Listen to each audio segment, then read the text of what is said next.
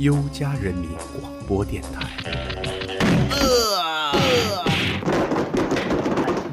这是我的电台。什么？你的电台？谁这说是哎哎，这是我的电台。让开让开让开！别下来了，这是我的电台。下面我的我的。这是我们的电台。这是我们优家人自己的电台。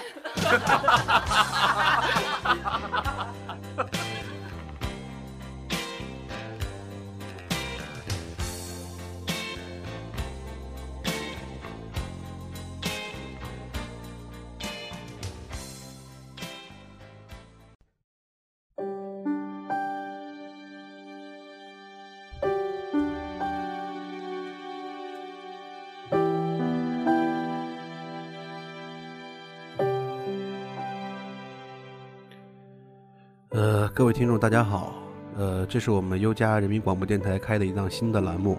呃，这些这个栏目的名字呢，就叫做优家文艺复兴会。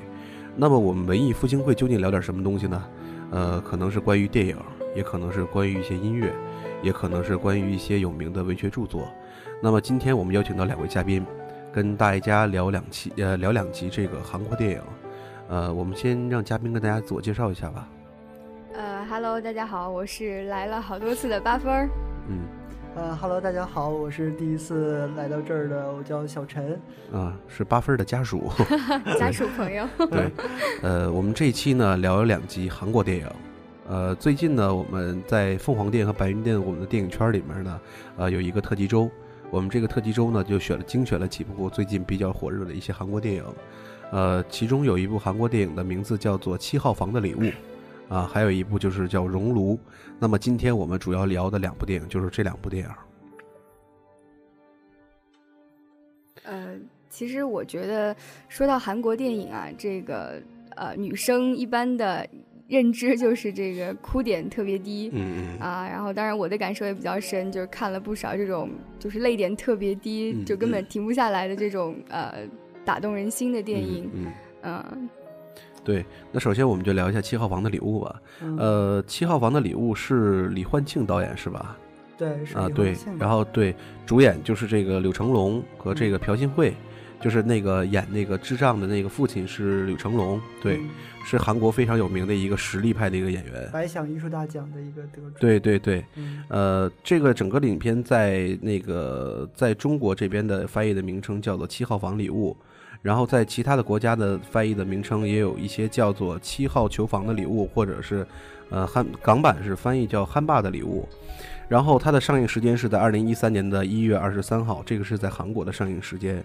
然后呢，它里边主要讲的一个剧情就是在一九九七年，呃，是只有六岁的智商的，就是这个父亲的扮演者柳成龙扮演的一个人物叫李龙九，和他的女儿易胜的一个故事，是吧？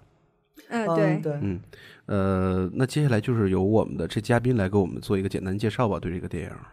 嗯，首先呢，就是七号，呃，七号房礼物这部电影主要是讲述的是这样一个，呃，有智障的一个父亲，然后，呃，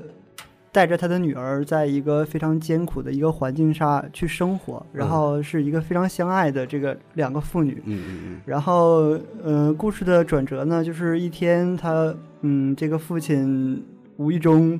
就是想去给这个女儿买一个书包，但是吧，呃，在买书包这个店里边就跟当时的一个警察局长的一个女儿就起了一点冲突，就是因为这个书包的那个呃争夺权，应该是这么说。呃，后来呢，这个父亲因为由于是智障嘛，然后他就选择了去跟踪这个警察局长的这个女儿，嗯然后呃，其实他的因为在可能在他们的世界中，他们的想法是非常简单的，只想是要这个书包，然后或者是问这个女儿说这个书包是哪里买的，好再给自己的女儿买一个。嗯然后这时候就是在跟踪的途中出现了一点意外，就是这个女孩儿呃不幸的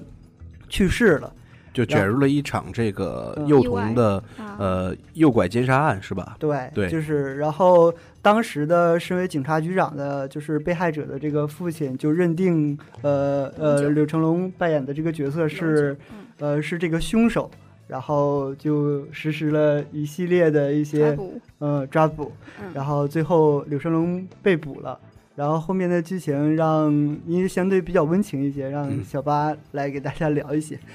啊，其实，呃，我当时，呃，我先我先说一下我的感受，先插一嘴啊，因为我觉得就是大家都知道这个女儿是爸爸的贴心小棉袄嘛，嗯然后当时其实这么一部有关父爱和父亲的这样一部电影，真的是让我是，呃，感受太深了。然后就是看到那个小女孩儿就是那样去追她的父亲，那么那么难过，嗯、真的 心里面特别难受。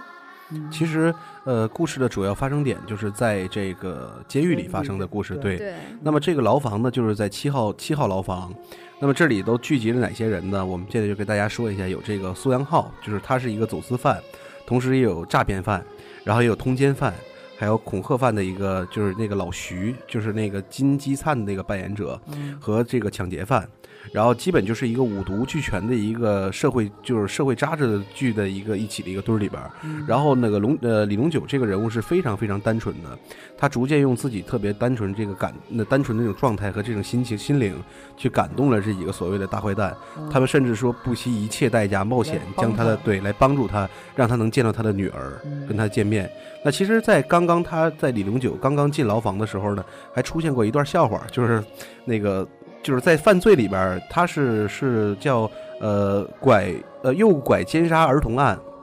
嗯啊，幼童的诱拐奸杀儿童案，所以在这几个就是所谓的其他大坏蛋眼中，觉得是特别无没有良知，就是坏人也有一个道德底线嘛。他觉得就是这个李龙九这个人犯了这样一个罪物罪名，让他们觉得非常无法忍受，于是所有人非常的痛恨他，然后甚至说排挤他这个东西。但是当后来他跟大家说明白、说清楚这个事儿的时候，原来发现他是真的是被诬陷的这个东西。嗯但是就是鉴于为什么说我们这一期一定要找这个《七号房的礼物》和《熔炉》两个电影一起在说呢？因为它其实两部电影都是在讲一个呃法律对于社会、对于人权、对于人性的一个审判。他两个影片里边全都多数都是提到是在法庭上的一些戏份，对，嗯也就是后来这个李龙九的女儿这个医胜，她最后在成人长大成人之后，呃，做了一名律师，然后亲自为她死去的父亲做一个辩护，希望她的父亲能得到这个怎么说呢，就是把他的冤情能应够有应有的公正。对，给予他一个应有的公正。对他其实到法官在法庭最后宣判的那一刻，我觉得可能不仅仅是单纯的对这个案件的一个侦破，而是给予人性的一个公平的一个待遇。虽然李龙九这个人物他扮演扮演者这这里边一个人物他只有六岁六岁嗯啊六岁的一个智商，嗯嗯但是，呃，在法律面前，无论是怎么样的一个情况，都要给予他一个公正的一个判断。那么，其实真正里边这个，像我们刚才提到这个小女孩死因，就是这个警察局局长女儿，她的真正的死因其实是一场意外，是一场就是突然滑倒了，然后她一拽这个旁边这个帘子，把上边这个砖头带下来了，于是造成了一个死亡。然后正好这个李龙九是非常单纯的，他恰巧是跑过去救这个小女孩，啊结果被别人误认为是啊，对他是在这个那个去猥亵这个儿童，并且把他杀死。嗯对，而且之前有一些小矛盾，于是就顺理成章的其实去是去把它变成一个冤案。但其实我觉得观众们看的一些细节点，真的不要去在意这些。呃，其实其实话又说回来啊，就这样的一个我们都会觉得整个逻辑思维是很简单的一个案件，但其实在韩国却发现非常非常困难，他的司法机构去对这样的一个案件的审判。嗯，它体现了一个呃韩国当时的一个社会上对于法律呢有一个弊端，叫做上官的一个，是吗？呃，你是想说这个呃熔炉熔关于熔炉里边那个对？嗯，上官是对于前任的这个执行呃执行官或者是法呃法官，他有一个优先就那个优待的一个权利，是这样吧？嗯，是嗯这样的。然后影片的结尾也是，嗯、既让人觉得特别悲伤，然后又让人觉得有欣慰在里面的。因为最后，呃，这个这个智障的一个父亲，最终还是在当时的一个社会环境下没有逃脱，呃，这个当时的那种罪责，然后最后也是，呃，被判处了死死刑对，呃，当时那个画面是非常感动、非常揪心的，尤其是他女儿，呃，在跟他一起经常做的那个游戏一二三回头，当他回头的时候看不到他父亲的那一幕，呃，是让人非常非常心酸的一幕。对，其实，嗯在整个影片里边儿，呃，整个导演和编剧，还有他们想给予给予观众的一种感觉，就是说，呃，想告诉大家，其实真的人间的所有的真情感情是美好的，就包括他们在中间想过一个桥段，这个利用热气球把这个李龙九从监狱里面救出去。其实这个桥段就是是人们心目中所向往的最美好的一个结局，就是他们成功的逃脱了，从此以上从此以后嗯。过上了一个幸福的一个生活。但是现实社会是残酷的，就是就是他们想了一个很笨的方法，然后大家坐热气球飞走，结果走到一半被挂在空中了就。嗯，他这个呃这一段的印象我也是呃蛮深的，因为他有一个这个电影意象在里面，就是他们那个气球是五色斑斓的，然后飞向远方的天空，象征他们有一个幸福美满的这样类似于天堂这样的一个地方。这里边没有任何人的歧视，没有这个社会不公的一个对待，他们能。单纯的拥有父女之间的这个感情，缔造的这样一个天堂的一个环境，可惜在呃，这个热气球刚刚飞出去的时候，它被一个铁丝网这样一个牢笼禁无情的禁锢了。我觉得这也是一个影片导演想要表达的一个呃，属于无论是这一个深刻的一个画面的一个印象吧。而且呃，这部电影的导演李焕庆，然后嗯之前我对他的印象好像有一部有一部呃电影叫做《冠军》，呃，他也是主呃要是、对对嗯，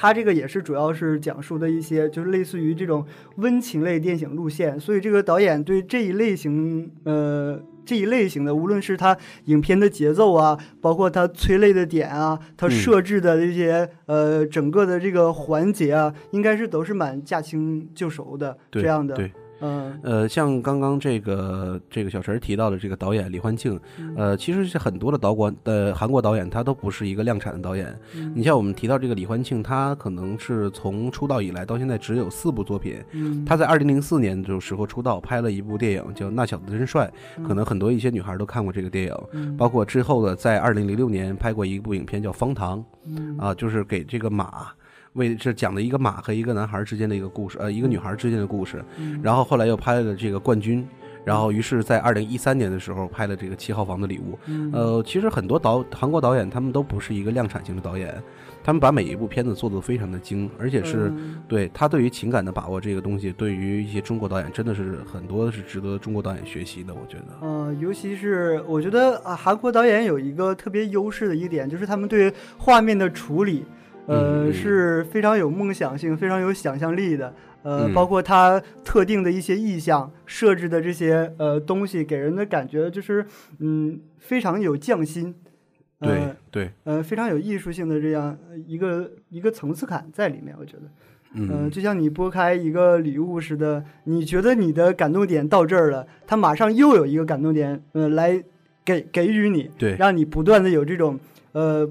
眼泪冲击眼眶的这种感觉，对对。不断的不断的这样的，对，嗯、呃，韩国电影就是他会抓住人们心中的那个泪点，也就是说，纵使你是心铁，呃，心勇如铁，最后也禁不住这个导演在最后安插的那个致命的一击。对。也就是说，在整个影片里边会经常出现一些让人觉得非常非常温情，嗯。就比如说他的女儿医生突然出现在牢笼，那么他们怎么出现呢？也就是在所有其实狱警在那个时候，包括典狱长，他们都去帮助，帮助。对，给予这个嗯呃给予这个李永久一个帮助，把他的女嗯儿能见一面在里面。其实就是整个影片在呃更多的时候是体现在司法和一些人性上面不断去剥夺、不断去冲撞、嗯不断去冲击，造成一些泪点。当人类的一些最基本的情感和人性面对无情的法律的时候，真的大家觉得是那样的无力。嗯，所以呃，导演在选取这个节点的时候，也是呃很深层次的考虑到，就是这种感性和理性在对对冲的时候，产生出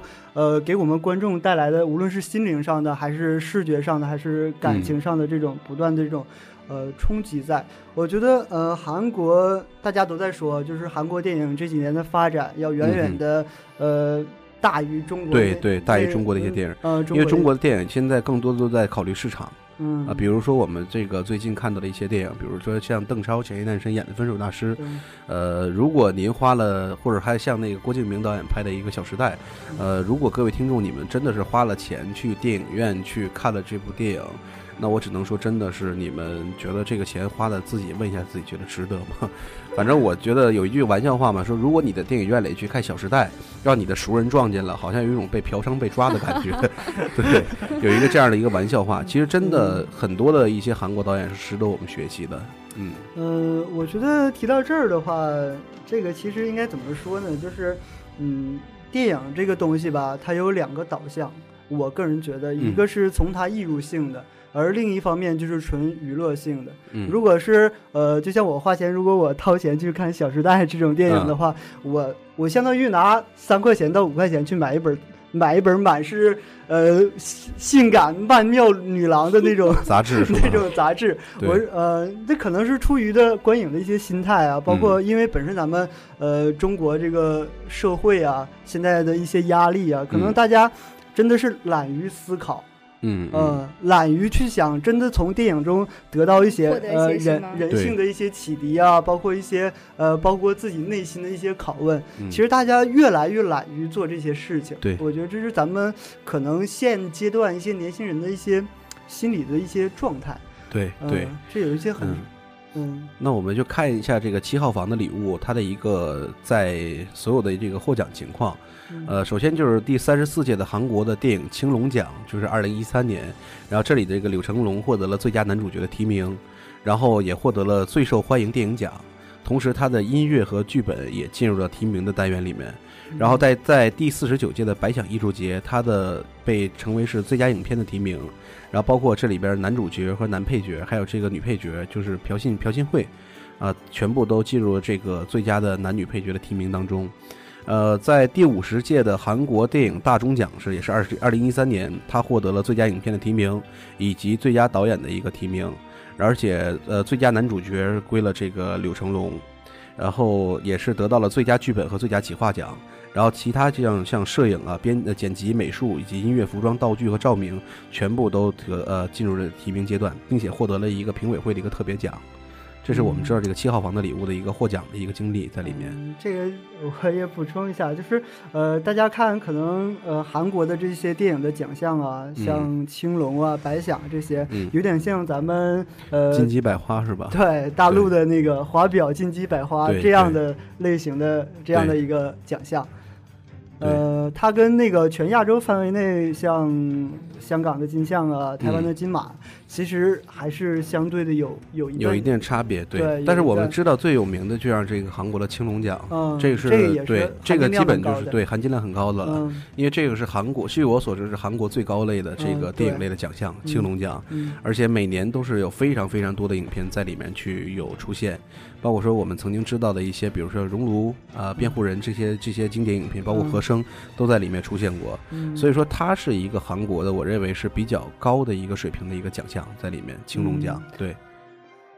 嗯，其实像韩国电影这一阶段的发展，包括我们可能接下来要谈的这个《熔炉》，我们为什么今天选取这两部电影呢？其实，呃，这是韩国电影近几年来的近几年来的一个导向，因为它主要是呃现在在走两个，准确说应该是三个。第一个是它的社会类，因为从那个呃秃头运动开始，嗯，对，呃，呃，从秃头运动开始，然后呃，韩国电影有一个飞跃发展的这样的一个时期，嗯、所以他们韩国电影的这个审查呀，包括一些其他的一些呃呃给予政府啊给予的一些这些呃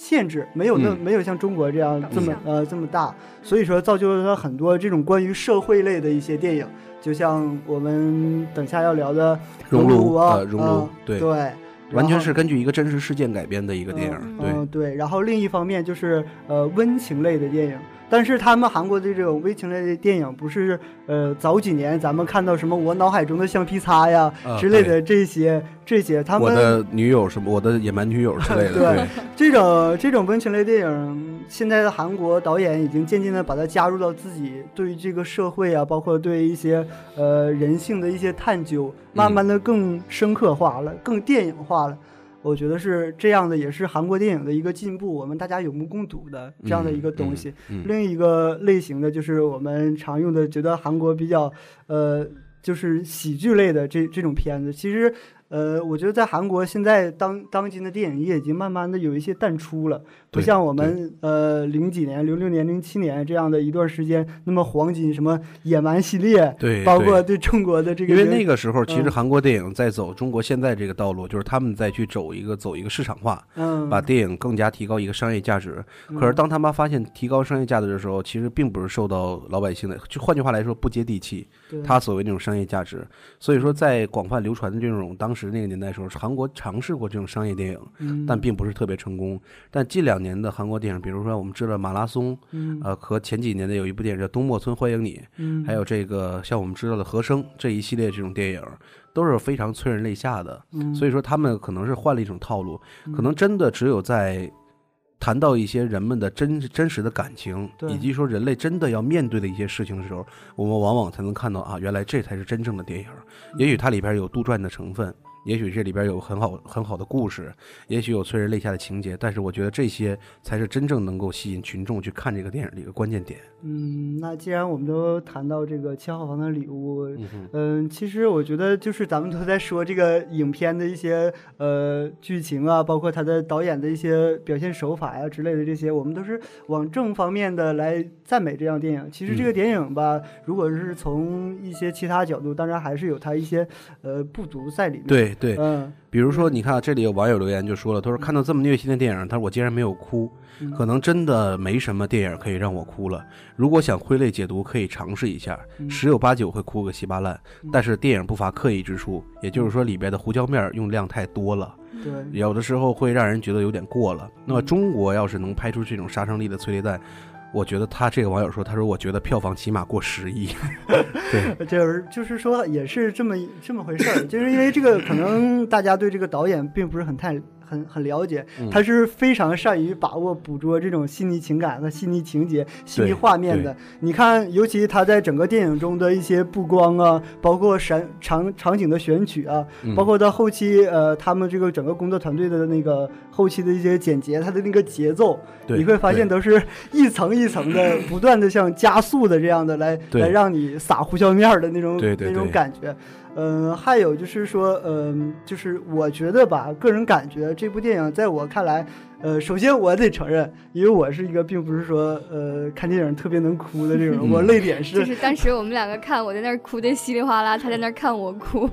对我，我当时看这电影的时候，我没有哭的稀里哗啦，我是很冷静的去看待这个事情。嗯然后到最后，其实我还是有有眼就是眼泪眼眶红了呃，对，眼眶红了。就是说，嗯，怎么说呢？可能是呃，这个导演其实在整个剧本的这个故事性里边，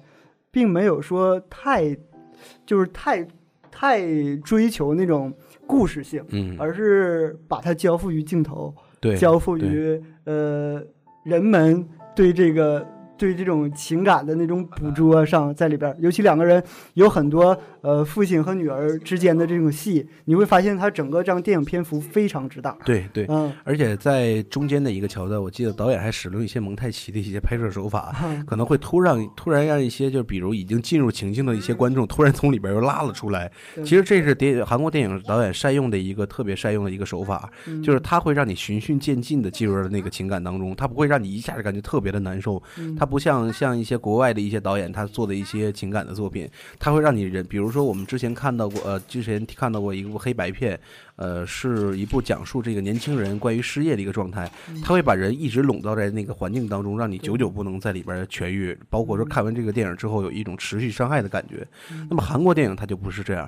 它会让你在喜喜悦中，在欢笑中让你度过，然后同时在最后的时间让你一点一点进入到情感里边，从此就是给你最后的致命一击。包括说我们在这儿看到一些这个网友的留言说，呃，电影本身还是不错的，但是分重分数呢严重的有点虚高，从外核到内核依然是韩式煽情大餐不变的套路。然而有趣之处就在于，尽管影片始终在讲述一个完全不切实际的故事，但其中很多地方却仍然感受到无比的真实。嗯，其实这个就是我们整个这个七号房礼物吸引我们去看的这个东西的关键点，我觉得。嗯，对，我觉得呃，王法说的特别特别好。呃，另一方面呢，我觉得这也是呃，可能是亚洲电影和一些呃西方类电影的一些差别。他们呃，一是我觉得呃，其实应该算韩国电影算亚洲电影的一个近几年内的一个新标杆了，对，算是应该是算是了。然后，呃，我们现在这边追求的大多是一些故事性的一些东西，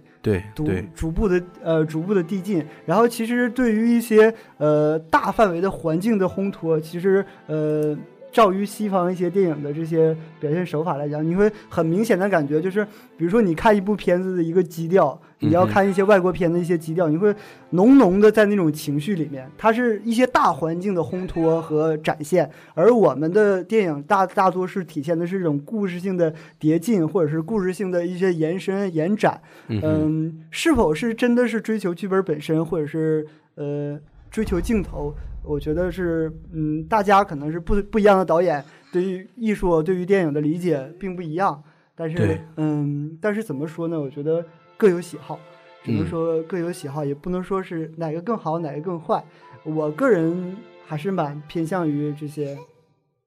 就是咱们这边的故事性叠进的这种。嗯，那我们接下来呢，就聊一个聊一个我们刚刚谈到了一个电影，呃，就是我们刚刚聊到的电影叫《熔炉》，呃，这个《熔炉》呢是根据一部真实故事改编的，然后是由我们的韩国著名的导演黄东赫啊、嗯他去指导拍摄的一部电影。那我们在聊完七号房礼物之后，我希望就是我们再聊一下《熔炉》这个电影，因为最近在凤凰店、白云店这各家门店里边的电影圈呢，会在这个最近的日期里面去上映这些电影。所以说，我们在聊完这期节目之后，大家如果有一些疑问，或者说想知道更多的一些呃电影的细节内容，可以在当晚去观看这个影片。啊、那我们谈一下《熔炉》这个影片吧。我觉得这个影片也是非常非常具有代表性的。它是在韩国二零一一年上映的，呃，九月二十二号上映的一部电影。呃，在呃在中国上映是在香港二零一二年六月二十一号在香港上映了。呃，它的又一名在港版的名字叫《无声呐喊》，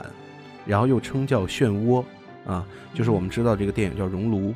呃，咱们首先说说这导演吧，黄东赫。嗯，嗯这个导演其实给我的印象就是，嗯，怎么说呢？就是也不是一个量产的导演，对，对，就是韩国这些导演，嗯，还是说到到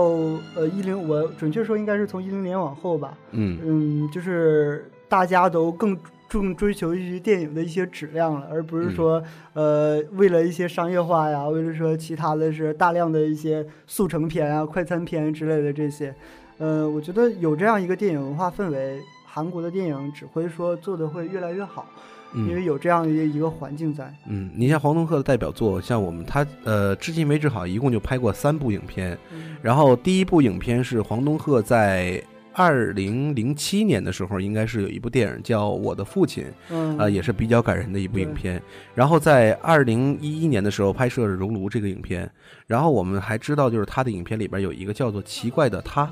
啊。这个影片不知道有没有人看过，是一部非常有趣的一个喜剧片。那其实这个喜剧片里边就是讲的一个少女是重返青春的一个故事，嗯就是一个年迈的老人通过一个照相馆，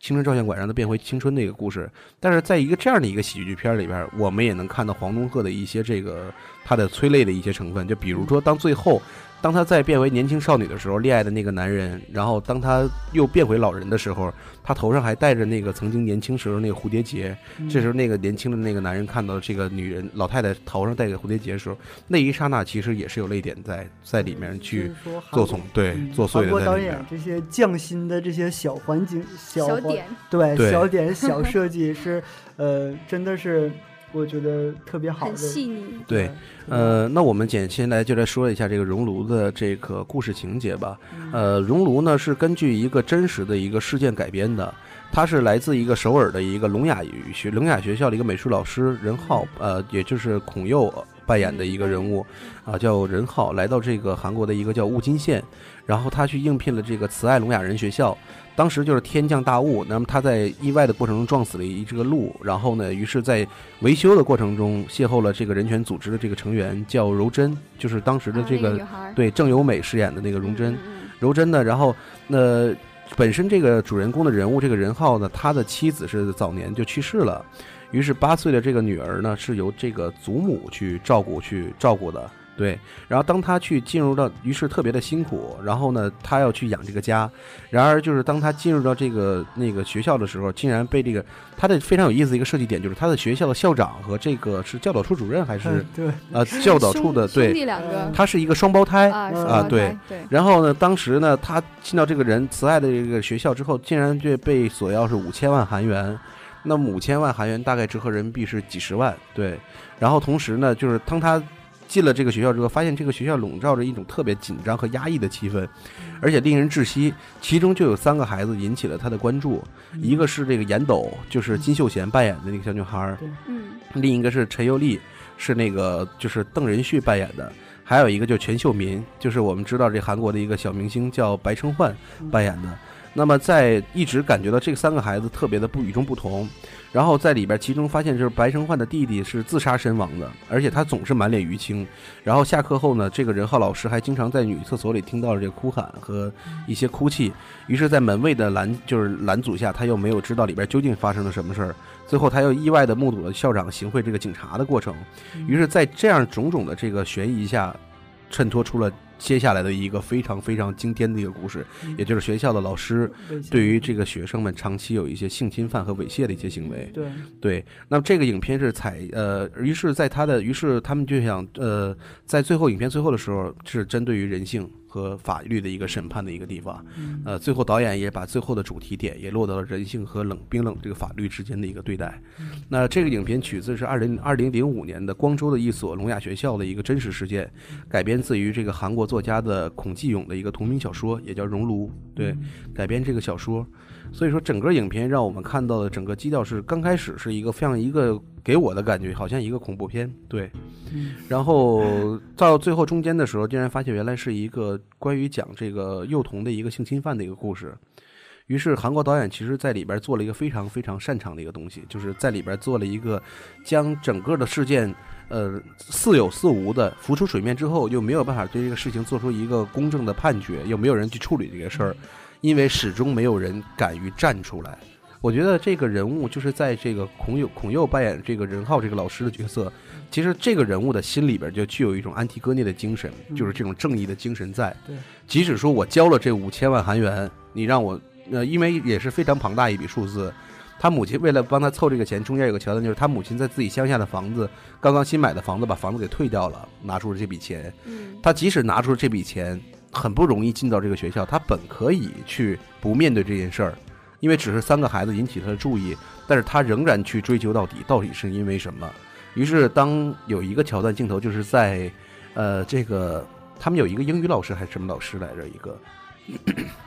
去殴打那啊个白承焕扮演的那个叫秀民，对，嗯在校长室。然后这时候他手里抱着那个任浩老师手里抱着是他母亲送给校长的一个兰兰花兰草，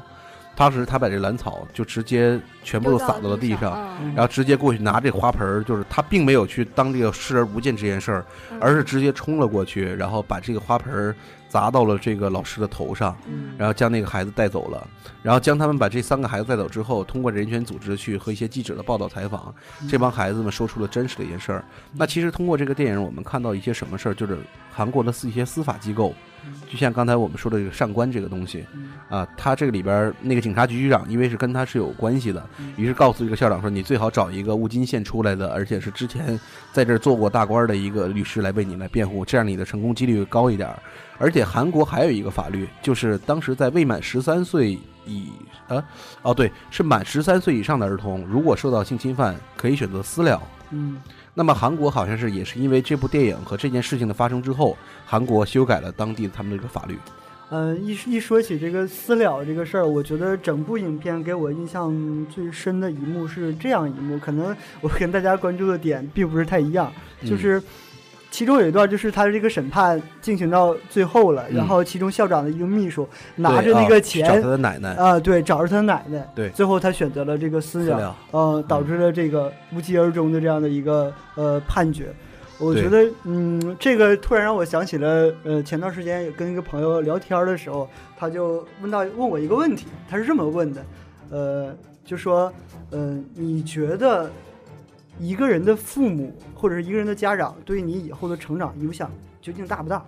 然后这又然后其他一堆朋友就说什么富二代啊，乱七八糟的这些东西。嗯然后我当时就说了这样一句话，就是说，我说，你在你成人之前，一定是站着父站坐在父母的肩膀上，或者是站在父母的肩上肩膀上去看这个世界的。你的父母站的有多高，就决定了你起点和你一开始看的眼界就有多高。嗯。嗯，就是说，呃，现在这些父母，我并不因为我本身出生家庭也并不是说嗯嗯嗯太好，嗯。呃，所以我就想说的是，因为不怕你不知道，就怕你连不知道自己不知道，嗯嗯这个是真的很很可，就是呃，因为我也不想，这这本身今天咱们是在聊聊电影，我们就不嗯想聊一些关于什么呃其他一些社会类的一些、嗯嗯一些问题，嗯就是说这个给我的就是从这部电影。就是他拿钱，然后结果他奶奶选择接受这件事儿，嗯。嗯，给我的这个反思还是觉得真的的。其实我觉得，在我反思的角度跟你还是有不同的，嗯因为我反思的角度是在那种情况下，如果我是这个被害人的家人，嗯我会以什么样的办法？难道说，因为每一个人人人心中都有一个安提戈涅精神，他们都会选择正义，并且看到自己的亲人受到侵害，但是当面对非常非常现实、非常非常残酷的一个境地，他没有办法去选择说能正确面对这件事儿。所以说我非常非常能够理解他的那个奶奶没有办法。也因为当时我们看到一个镜头里边的一个细节，就当这个钱放在那个上面的时候，当他的家庭情况，他的奶奶是坐在那儿的，没有做任何的言语表达。因为他知道他因为这样的事情失去了两失去了一个孙子，同时他也造成了最后，呃，第二个就是秀民，那、就是去那个也去就是为了报仇，结果两个人一起死在了这个铁轨上面。嗯所以说，当遇到这两件事儿的时候，他的奶奶其实在选择当你的命运和你的这个人生的所有的一些波折去搏斗的时候，去抗争的时候，嗯最后他还是选择了顺从，选择了放弃，选择了放弃去抵抗。于是因为什么？因为他的家庭环境以及他的那种生存环境铸就了这就这个事儿。其实像刚才这个小陈讲的这个桥段，让我想起了一个电影，就是被嫌弃的松子的一生哎，对，嗯里边有一句话，松子曾经说过，就生而为人，对对不不起起。对，嗯所以说让我觉得真的是，当说到这句话的时候，让我想起，就真的是跟《熔炉》里面的感觉是一模一样的。嗯没有办法，也许，但是整个影片想告诉我们是，即使他们是聋哑人，他们也应该得到相有的尊重和对待。他们并不是被社会抛弃的人，嗯也许他们失去了父母，也许他们没有亲人，但是他们同样值得被这个社会所尊重。包括说那个小女孩在聋哑人，她能听到那个音乐的响起，对，她能做那个判断的时候，其实这个影片到这个地方的时候，就一再告诉我们，即使她是聋哑人，他他和我们还对是一样的，还是一样的她可以用心去听这个音乐是否有响起。嗯所以说，整个影片真的一直都是在一个特别特别特别催泪的一种环境下，就前面营造的所有都是悬疑和恐怖的气氛。当在法庭，当到最后，这个呃任浩老师带着这个所有人去游行，为这帮孩子们争取最后的权利的时候，大雨夜的那场戏，他不停的在跟所有的人，他说：“大家请记住这个男孩的名字，这个孩子的名字叫秀民，嗯他今年只有几岁。”其实他想呼吁更多的人民能够清楚，能够清醒起来。其实整个影片里边给我印象最深刻的一句话就是：奋起反抗不是为了改变这个世界，而是为了让这个世界不改变我们。所以说，整个这个影片里边让我记忆最深刻的就是这句话。嗯，对。然后从电影角度来讲述这个片子，就是刚才一开始的时候，法爷讲的也是，嗯呃，说就是他全片的基调让你看不出来他究竟一开始的时候让你觉得，哎，这个究竟始啊、啊是恐怖片还是什么什么的？长长的对对隧道真的太压抑呃，了。这让我想起了两部电影。第一部电影就是呃我个人非常喜欢的一个中国的一个导演叫娄烨，他前段哦时间也拍了一个《浮城谜事《浮》。城谜事》啊，对嗯，也是我非常喜欢的一个导演。对，嗯，然后你会发现他这些电影的一些表现手法，这个其实，在电影中这些处理的一些办法，就是呃，是有很很多的怎么说呢，就是环境烘托大于嗯故事本身的一些构架，嗯。嗯让你自己去感受。对，对。去感受，让你嗯。不断的带入，然后带给你自己内心的一些冲击。还有一部就是希腊的一个非常著名的一个电影大大师，呃，我嗯也有跟一直在跟八分聊嗯这个人叫、嗯嗯呃安哲罗普洛斯，嗯。呃，他拍着一个一部电影叫《雾中风景》，嗯，是嗯。也是讲的是一个呃小女孩和一个小男孩这样的一个一个故事。嗯嗯，他当时整片、呃整部电影里边也是弥漫在浓浓的大雾里边，嗯嗯。然后整个的呃环境，就是说，其实一部电影的好看，除了除了它的镜头的一些运用啊，包括它讲的故事的一些延伸啊，你会。还有一部分就是你要体悟整个电影给你营造的这样的一个世界，嗯。这个世界的环境，这个世界的氛围，这个世界给你的一个基调，嗯。这也是我们看电影的时候需要看到的、感悟、感受到的。嗯嗯，那你像《熔炉》这部影片呢，可能由于特别的真实的展现了一些事情，其实《熔炉》的获奖情况其实并不是乐观。但是我们在豆瓣儿或者其他的一些电影的一些网站上看到，《熔炉》的评分是非常高的。但是它的获奖情况仅仅是韩国的第四十九届的呃金钟奖啊大钟奖，对韩国的大钟奖，在二零一二年，它仅仅是得到了最佳影片的提名和这个最佳女配角，也就是金贤秀的一个提名奖。呃，其他并没有一些太多的一些奖项。但是我觉得，并不是因为没有太多的奖项，我们就没有必要去关注这个电影。呃，其实你像那个我们在还有一部影片叫《辩护人》，啊、谈到辩护人，我们会想到一句话，就是他们有改变国家的电影，我们有改变电影的国家。对，是这样的，他们有改变国家的一个电影，就是他们因为这部影片的出现，改变了他们的这个法律，法律司法机构，也就是十三岁以上这个允许私了这件事儿是被法律给废除掉了。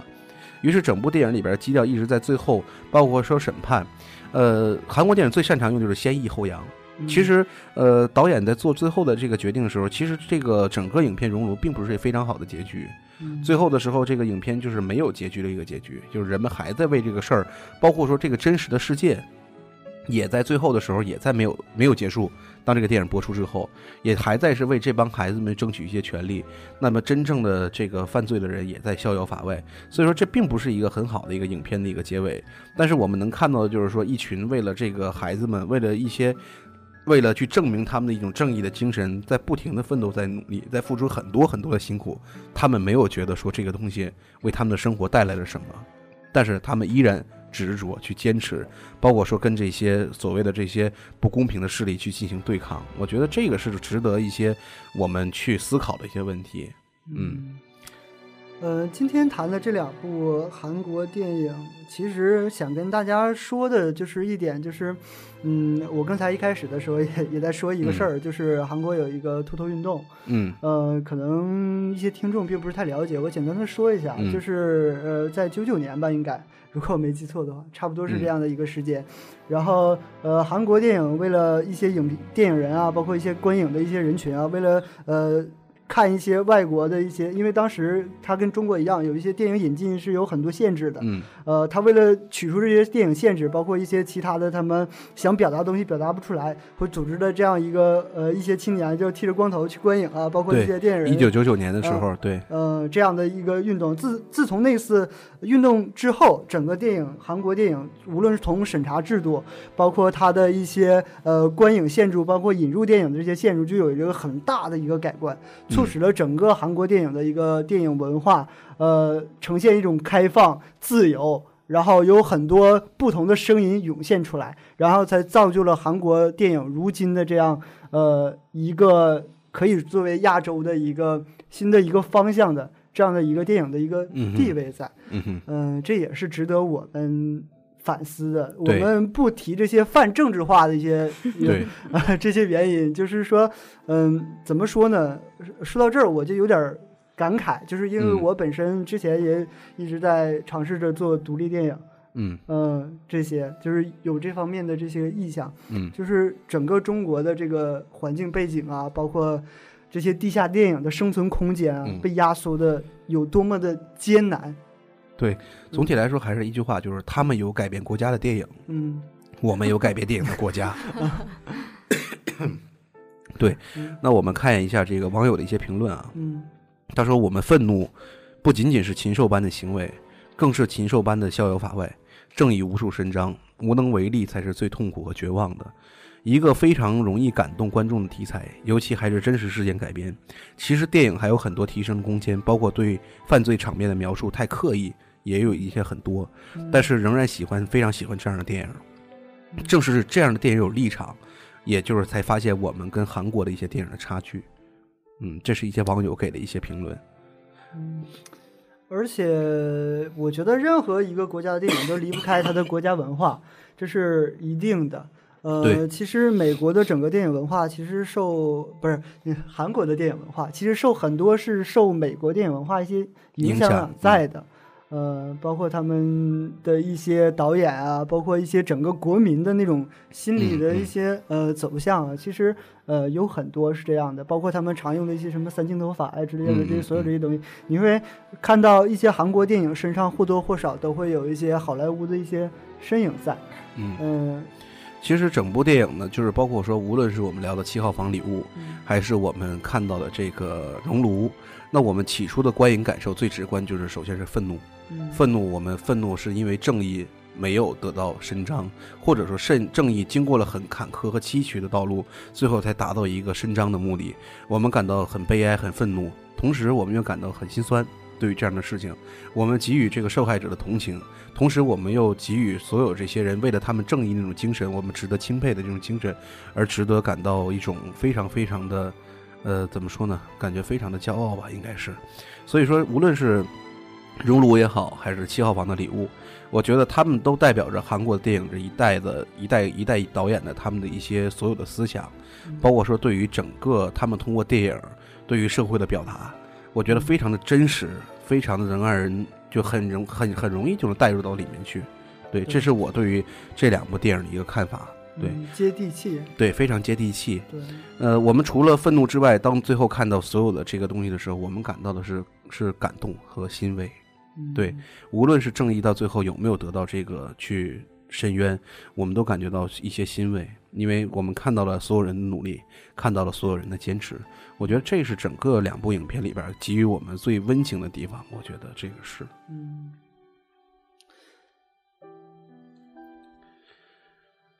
那我们这一期节目时间也差不多了，呃，也聊了两部电影。然后呢，如果有喜欢的家友呢，可以在我们这个预告栏上面去看我们电影播放时间。然后希望大家也能准时出现在大厅去观看这两部电影。呃，除了这两部电影之外，还有像八分刚才说到的这个《和声》啊，我们也在这个韩国电影特辑周里面也有放映。然后还有这个辩护人。呃，对，辩护人，对，辩护人其实讲述的就是一个韩国的前总统卢武铉的一个真实事件改编的一个故事，也非常的振奋人心的一个故事，也是在为了正义，呃，去跟一些不公平的待遇去奋搏斗的一些事情，啊、包括说韩国的一个电影，还有就是亲切的溯源啊，溯源，对，嗯溯源，对，这个感触也啊、也感触很深，也是嗯讲的是这个韩国的一些法律，最后，呃，为了让这个小女孩的心灵得到一些修复和一些就是康复，每一个人都非常的努力去做一件事，所以说，呃，希望大家每一个家友能看到我们预告之后，能准时出现在我们的一楼大厅去观看我们这个这一期特辑周的电影。嗯然后今天也非常感谢两位嘉宾的到来，非常感谢。嗯那我们这一期节目就到这儿了，好吧？好嗯，拜拜，跟观众说声再见，嗯拜拜。再见。